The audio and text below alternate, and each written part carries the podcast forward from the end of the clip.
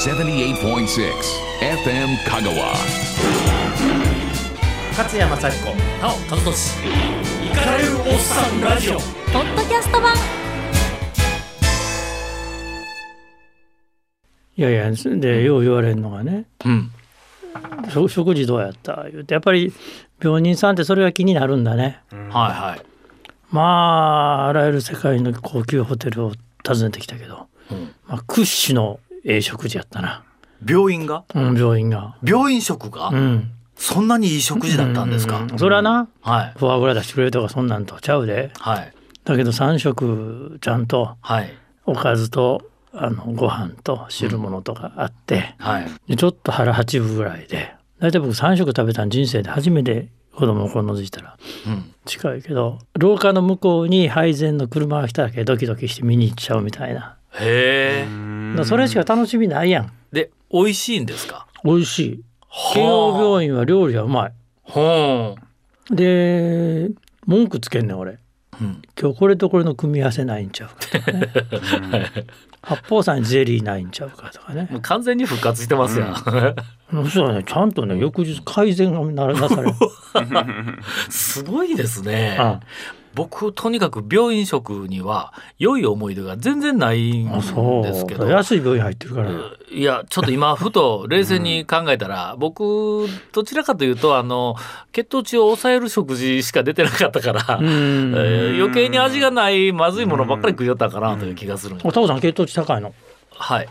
あのまあ、世の中ではね、まあ、糖尿病系の病気だとか言うて、まあ、あのちょっと口の悪いやつが言うんですけどもまあ少しねあの朝いや別の病気で入院しとったんですよ。でその時にそれで見つかるんですよ時に。うん、でその時に出てきた食事のあの配膳のあのトレイに漢字で一文字「糖」って書いてあるだけん僕もそのトレイの上に乗ってるおかずの中から甘いもん必死で探しましたよ。糖って書いてあるからきっと甘いものがあるはずやと思ったらこの人は糖分をあなんかやっぱ味気なくなる？味気ないですもううまいものは一つもない。味噌汁もこんなにまずい味噌汁どうやって作るんだっていうぐらいの。ああほうれん草のおひたしや違うだろうっていうのもあれはすごいですよ。いやそういう頭しかないから病院食で美味しいっていうのが信じられないんですけど、はい。美味しいの出たんだほんだら。パーフェクトで褒めわざわざ褒めたもん。うん。勝谷さん、いつも芋とか食べないんですよ。うん。芋とかかぼちゃはい。とか、ああいうなんかこう分かるじゃないですかこう、うんうん。なんていうんですかね、ああいうの食べれるようになったんですもんね。うん、あの食べ物の意識も全部変わった。ほ酒飲まないとこんなに変わるのかなと。うほご飯も。だあの10分のいくつ食べましたとずっと最初から最後まで10分の10で。ううん。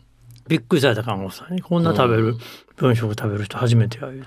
ほとんどものを食べなかった印象があったんですけどね。あだからそれが直前までね。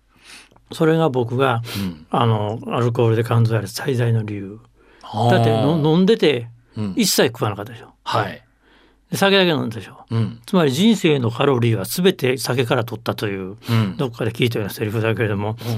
うん。であとちょこちょこっとつまみを頼んでただけでしょ。はい。あら死ぬってやっぱり、うん。うん。あの一度 FM 香川に収録に来られた時にあの収録の後にまあ地元のあのいろんな企業の方々と会食をするか、あの日があったんですよ。ほんで勝也さんも一緒に来られてた時に僕の左右でいた会社のあ企業の方が、えー途中でね「勝也さんほら何も食べてない」って指摘してましたもん。うんだから噂そんな噂を聞いてない人でも分かるくらいうん1時間経っても2時間経っても何も食べてないっていうのは分かるんですよ。一人前ずつ出されるの一番困んねんはあはああの一緒盛りやったらごあのうん目立てへんけどもああああそうかセパレートされてたらあの人の分は全然減ってないっていうのがすぐ分かるわけだ。あれももう病気ですよね。うん食べないという病気。の飲むしかできないですよね。はあ飲むしかなくて食道を通らない肝臓が肥大してるので、うん。その他の臓器がいろんなとこあそう言ってたしてで飲むしかできない。ほんで本当は臓器あは栄養を求めてるからダメなんだけど飲むしかしない入ってこないとまたどんどん大きくなってダメになってはあ。どんどんどんどん悪くなってるっていう。はあ。これが慣れの果てですあもう酒だけで肝臓をここまで壊したっていうのも、もう事例がほとんどないわけですから。酒だけで40年体を養ってきた中大したもんだろうん。いやいやもうちょっとずつ破壊してきたんでしょうね。あうん。で昨日の夜初めての夜一人で外食ででうちの近くにあるあのチェーン居酒屋の白木屋行ってはい。あやっぱりこいつダメやなと見た人は思ったかもしれんけれども、あのああいうとこって実はおかず屋さんとしてもようできてんねうんうんだってタオさんみたいに飲まない人いったってね。はい。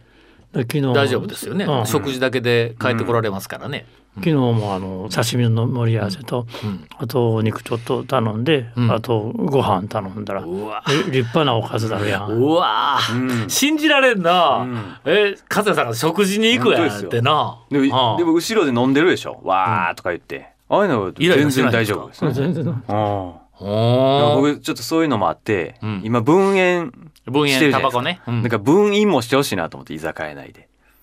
分飲飲む飲むな、飲む。人とああ飲みますか？うん。飲みませんか？みたいな。あ分けてくれたらいいのになと思って。えーふ副粒子副粒子匂い出すなと。匂い出すだと。うん。おう。健康になりますねこれから。う、ん。うん、あとこういう性格だから、うん。もう1日2日しか変わらへんのにうん「あほやなこいつ酒で人生無駄遣いしてるわ」とか。すごい。あかんあかん。それ言ったらダメですよ。それはねあの僕ヘビーな喫煙者だったんですけども、周りにタバコをやめたあの人が何人もいるわけですわ、喫煙者に最も厳しいのはそれまで喫煙してたのに禁煙してしたやつ、だからずーっと吸ってないやつよりも自分の意思でやめたやつが喫煙者に一番厳しいで喫煙者から嫌がられるんですよ。だけどそれと同じになりますからね。うん。もうこれでもかいうぐらい飲んでた人が飲まなくなったら飲んでるやつをバッシングするようなもう絶対ダメですよこれ。性格的にもすごそうですからね。そうそうそうそう。勝山幸子なお楽しいイカれるおっさんラジオポッドキャスト版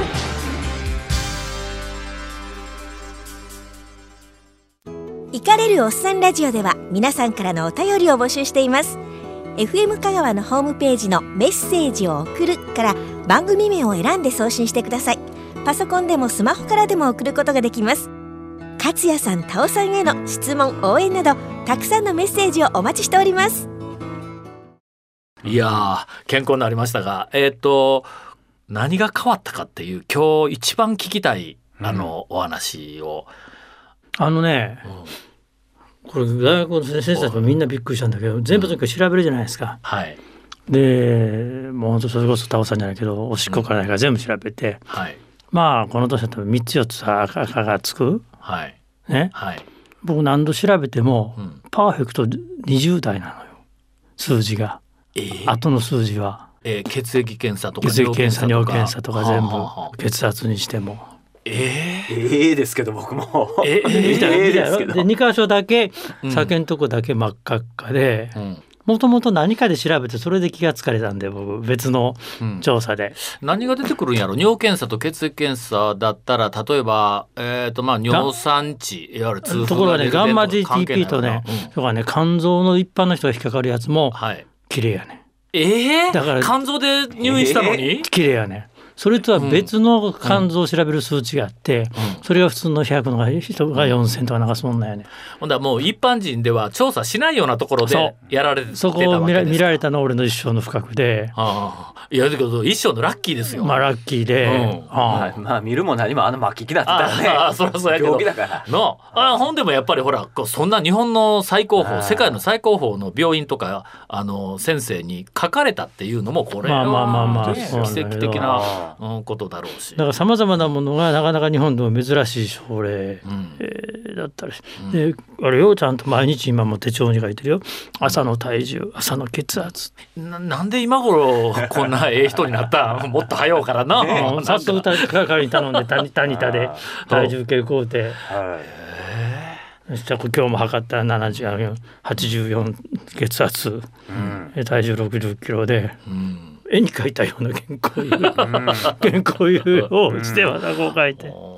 でまあちょっとその体調面はちょっと置いときましょう。あのメンタルなところで例えばその大病したり何かがあると人生観が変わるとか死生観が変わるとか、何かその他の人に対する見見方が変わるとかっていうふうなことよく聞くんですけど、まあ勝也さんって今までもうほとんど自分のこう考え方でずっと突っ走ってきたような感じがあるんですけどもなんかメンタルで変わります？いや絶対変わると思うんですよ、人生観特にお死生観変わると思うんですけどね。まあちょっと僕にねもっと感謝するとかね、あー。いろいろねあるでしょうね。うん、ちょちょっと聞いてみたいですよね。ほんま聞きたいよな。あれ出てこない。出てこないないの言葉出てこんぞ。これ。ななな。ないよそれは。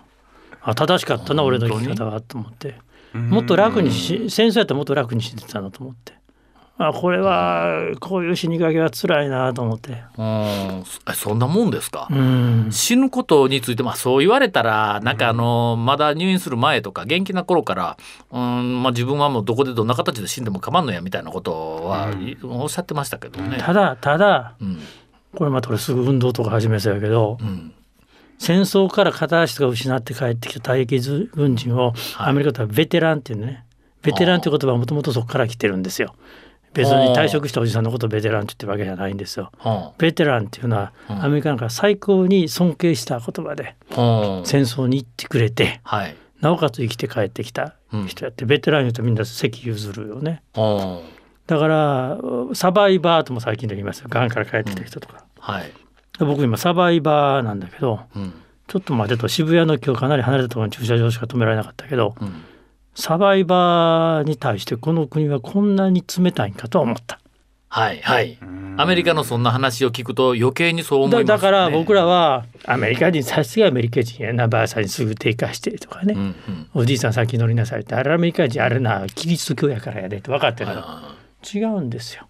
やっぱり開拓地で開拓をしてそこに命をかけた人たちに対する尊敬感がですねアメリカ人なんてもともと自分の国にいられなくなってイギリスから流れてきてインディアン殺しながら自分らも殺し合いしながら生き延びた人たちだからはい。だからあの今の大統領みたいな人はできるしうんプーチンや習近平みたいなの来たらガーッとなってやるかこの野郎になるわけですよ。はそこを分かったらんとお互いこれ巻くぞとなるんですよ。あ日本人はまあまあまあまあそこはそこはってね。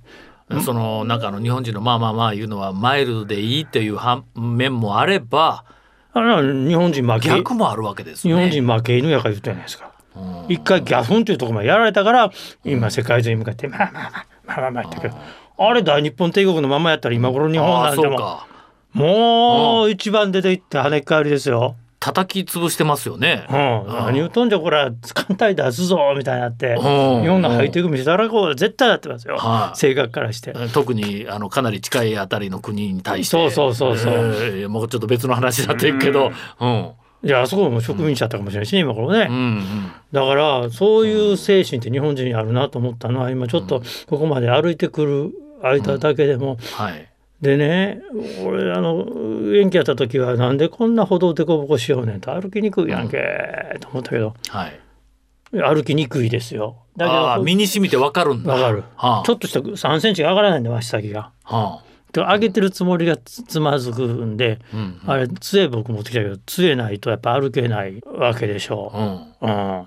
うん、で表示も分かりにくいしうん欧米歩くとそうじゃないんですよ。欧米はだから車文化だとか言うけども、はい。車降りたらやっぱりちゃんちゃんとしてる。すぐにスウェーデンだとかなんとか言うけども。はい。そうじゃなくてうん。例えばアメリカでも十分そんなの東南アジアなんかむちゃくちゃやけども、うん。その分人がいる。すぐ誰かが寄ってきてああそうか。助けてくれる。日本みたいに知らん顔して歩いててはい。しかもほったらかしの国なんてうん。ないさっきもちょっと言ったかもしれないけどあんなエレベーターあの本屋や飲食店でまっすぐな階段がいつまで続いてる？なん。て危ないとこはない。うん。だから螺旋階段はあれはデザインのためにあるんやない。はあれはああ転がっても途中で止まるから。その通り。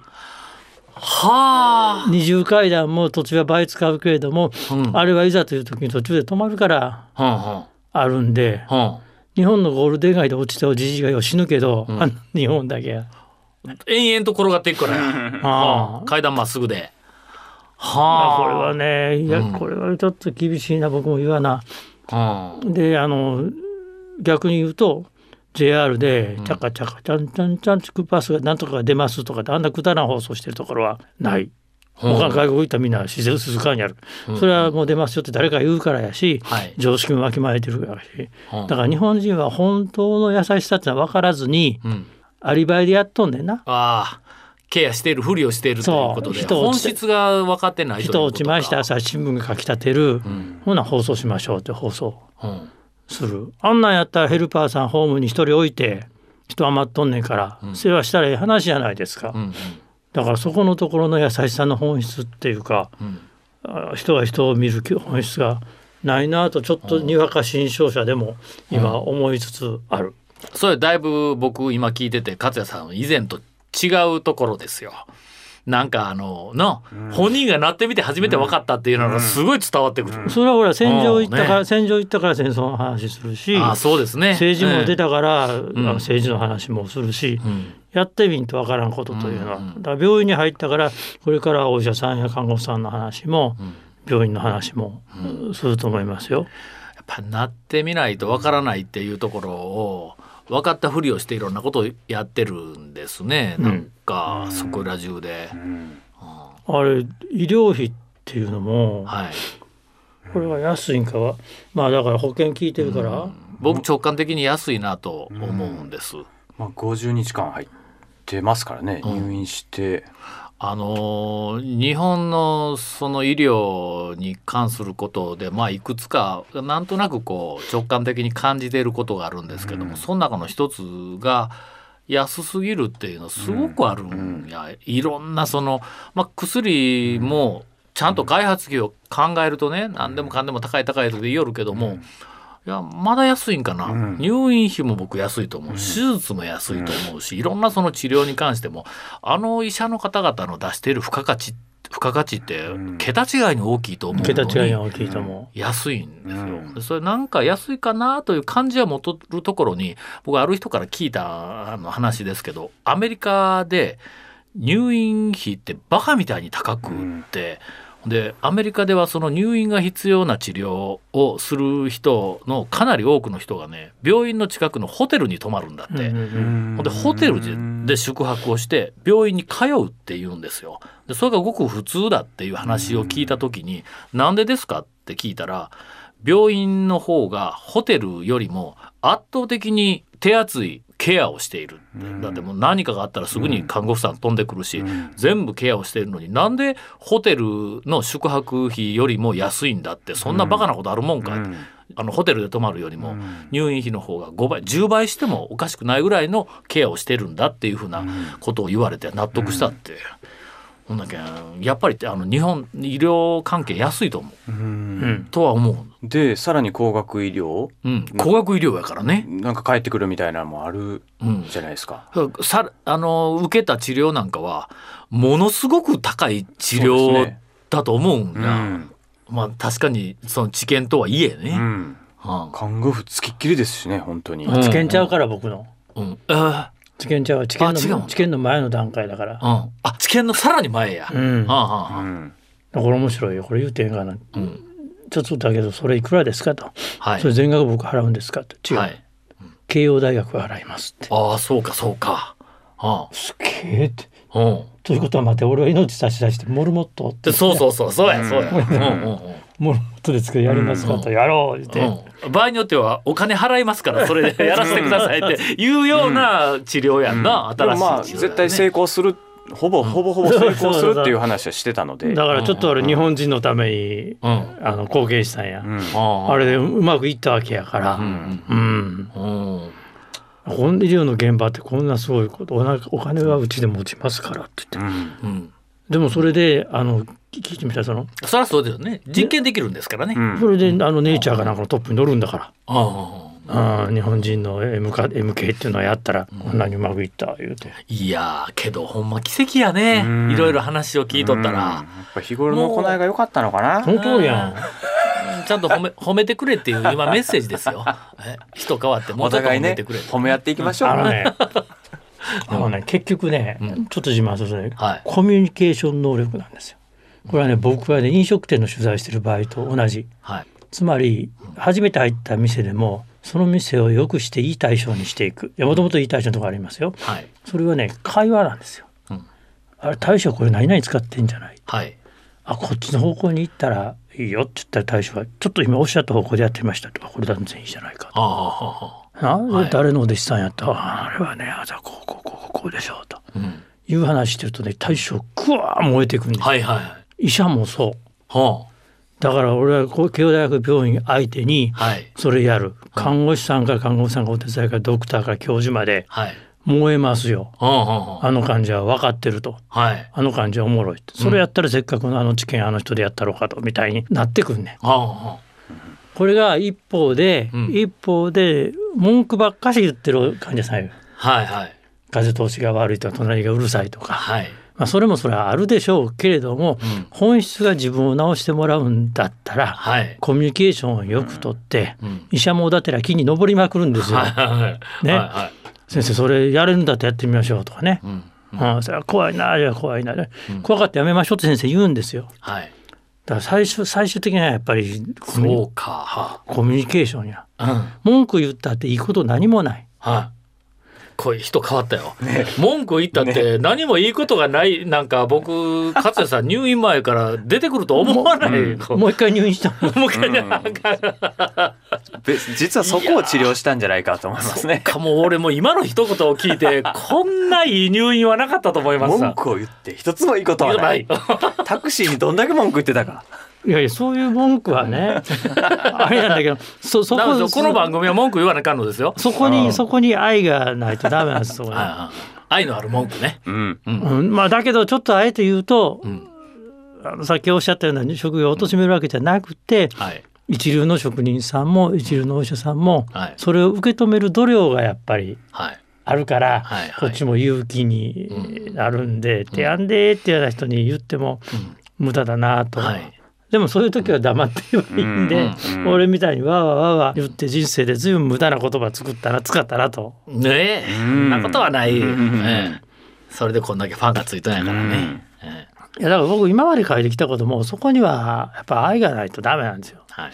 日本国に対したって、うん。中国や韓国に対したって、うん。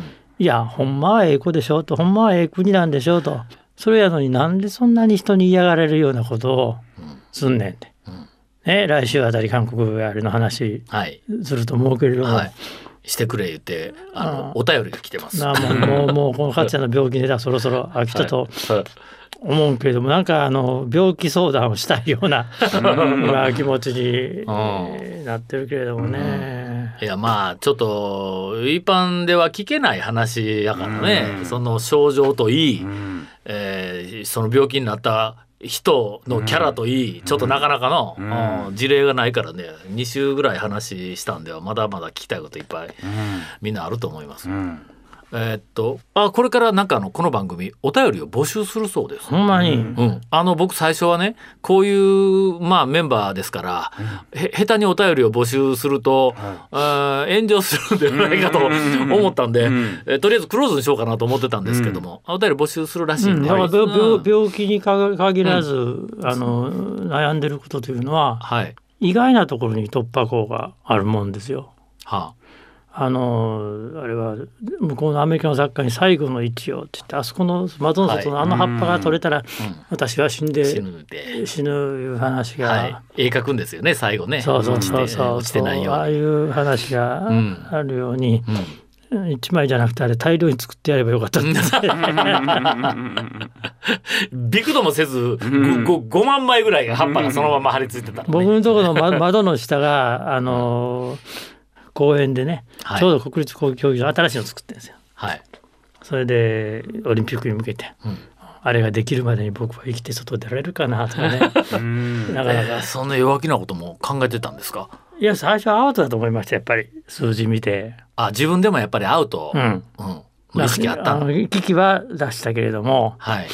あの外に出て日常生活なんか、うあそれは無理だろうなとは。うん、えそその本当に自分で本心からアウトかもわからないって思った時に人生観とか変わらないですか？あそれは変わらないね。どうせ死ぬ気でずっとな生きてき変わらんのや強いなあと思って、いやいや武士というのはそういうもの日本人ってそういうものうん、じゃないですか。うん、僕はまあ40代から、えー、と人間は死亡率が100%ですからいずれ死ぬということで死ぬことについてジタバタしないようにってメンタルトレーニングを始めたんです。40代からですからもう20年ぐらいずっとやってて。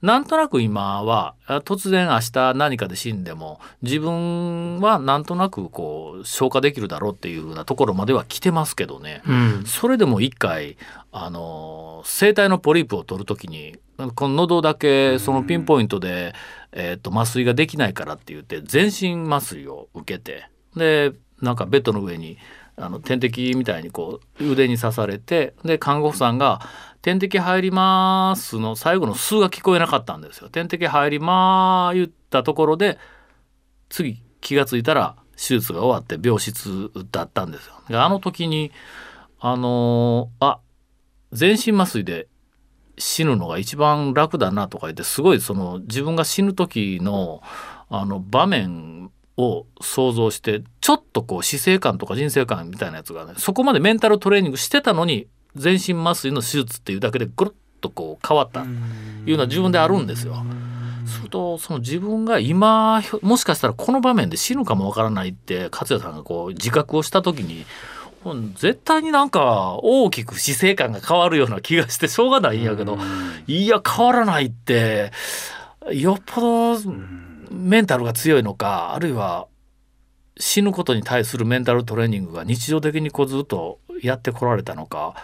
うん、ちょっと感心するやら。いやこれはねあの、うん、人間存在の考えなんだけど、うん、えー、私が考えているから今の私がいるいるのか、うんうん、私がいなければこの考えはないないってことですよね。それそれとも考えの中に今の私がいて、はい、この世界は全部私が作っているものなのかというところに、究極に降りていくと、うん、あのそうそういう悩みは一切なくなるなくなりますね。哲学でしょそれ。世界世界的にはね。哲学という宗教ですね。本からですか？それとも自分で考え続けて考え続けてそういうところに行き着くんですか？考え続けてますよ勝山雅彦なお田俊イカれるおっさんラジオ。ポッドキャスト版。何が一番この今のその勝也さんの人生観を養うのに一番影響したんでしょうね、まあ、場所ですね。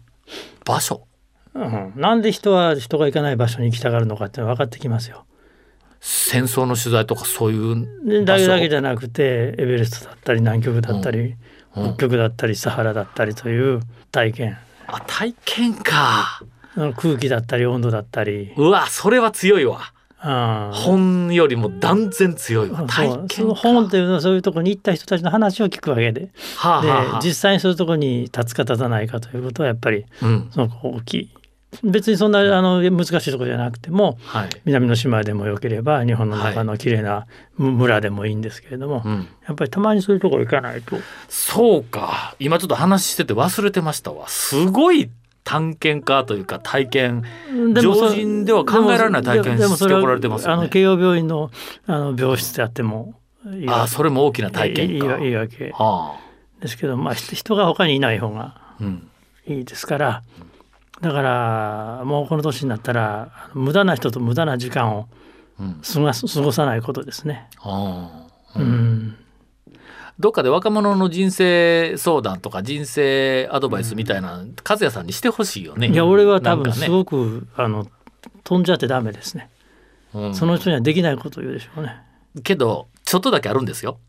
もちろんあの常人にはできないような体験だったり職業自体も常人ではあの体験できないようなこうあの経過を、えー、と積まれてますけども根っこのところにおそらく、ね、うん、あのすごいこう役に立つ話あるような気がしてしょうがないんです。まあちょっと、まあ、いずれどこかであのお伺いさせてください。はい、あの若い子があの就活のルールが撤廃でうんぬんとか言ってうろたえたりとかいうふうな話を聞くたびにね、い。やお前らこんなところで人生決まるんでないぞっていうふうなのは僕学生相手してますから言いたいのは言いたいんやけどもやっぱりいろんな経験した人のこう話を一緒にこう盛り込んで喋ってやりたいという気がするんです今度その話もしましょう。はい、はい勝山幸子田尾和俊イカれるおっさんラジオ。ポッドキャスト版。イカれるおっさんラジオは FM 香川で毎週日曜午後6時から放送中。78.6 FM 香川